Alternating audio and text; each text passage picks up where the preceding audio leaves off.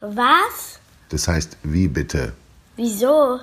Wie erkläre ich's meinem Kind? Die Sache mit dem Mitgefühl von Melanie Mühl. Es gibt unter Jugendlichen, die einander Trost spenden wollen, den schönen Spruch Feel you. Das bedeutet, ich fühle mit dir. Diese wunderbare Fähigkeit, uns in andere einzufühlen, haben wir alle von Geburt an. Es gibt sogar Tiere, die das ebenfalls können. Ratten, die gelernt haben, ihre eingesperrten Artgenossen zu befreien, indem sie einen Hebel betätigen, tun das selbst dann, wenn ihnen dadurch ein Stück Schokolade durch die Lappen geht. Handelt es sich bei den Gefangenen allerdings um Spielzeugratten, sind sie den echten Ratten egal. Beim Menschen unterscheidet die Wissenschaft zwischen Empathie und Mitgefühl. Das ist wichtig, weil beide Begriffe etwas Unterschiedliches bedeuten. Empathie beschreibt erst einmal nur unsere Fähigkeit des Einfühlens. Diese Fähigkeit hat eine helle und eine dunkle Seite.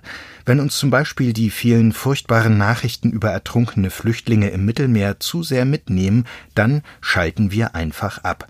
Wir setzen Scheuklappen auf und wollen nichts mehr von der Flüchtlingskatastrophe hören und sehen. Das ist schade, weil unser Herz, das wir so schützen wollen, zu verhärten droht.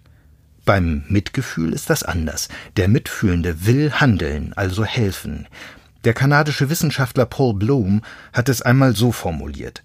Empathie heißt, ich fühle das, was ein anderer Mensch fühlt. Mitgefühl bedeutet, ich kümmere mich um den anderen, ich sorge für ihn. Beim Mitgefühl trifft Herz auf Verstand. Unser Einfühlungsvermögen wird im Grunde jeden Tag auf die Probe gestellt.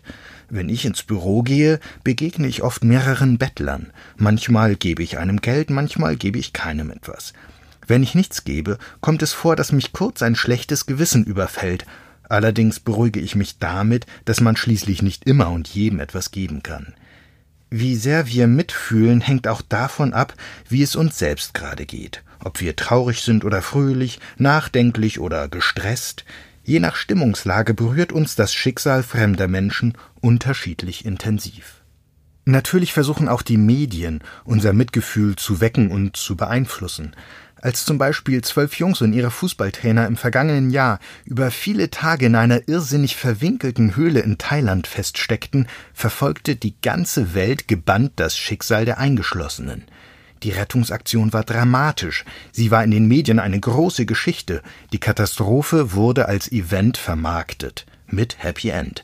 Gleichzeitig ereigneten sich auf der ganzen Welt Unglücksfälle, die uns nicht in dieser Weise mitfühlen ließen. Aber das ist auch völlig normal, denn Mitgefühl lässt sich eben gerade nicht verordnen und schon gar nicht, indem man das eine Unglück gegen das andere ausspielt. Man kann die Sache mit dem Mitgefühl allerdings auch ganz anders angehen, nämlich so, wie es die effektiven Altruisten tun. Das ist eine noch ziemlich junge Bewegung, die sich in Oxford gebildet hat und weltweit immer mehr Menschen anzieht. Die Idee, anstatt einem Gefühl zu folgen und wahllos zu spenden, sollte man auf Statistiken schauen. Das Gute wird berechnet, jedenfalls wird das versucht. Die pragmatischen Weltverbesserer würden nie einem Bettler an der Straßenecke einen Euro spenden, weil sie sagen, dass der Euro, den sie hier einem Bettler geben, in Afrika viel mehr bewirkt. Den effektiven Altruisten wird gern Kaltherzigkeit unterstellt. Das ist unfair, weil die Altruisten ja tatsächlich die Welt verbessern wollen. Ihr Mitgefühl drückt sich nur auf andere Weise aus.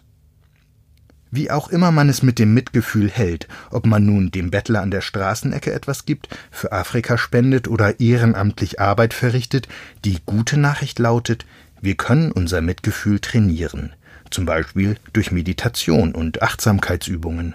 Und es ist schon viel gewonnen, wenn man nicht die ganze Zeit auf sein Smartphone guckt und das, was um einen herum geschieht, wieder genauer wahrnimmt. Denn wir können die Gesellschaft ja zumindest im Kleinen zu einem besseren Ort machen durch ein mitfühlendes Miteinander.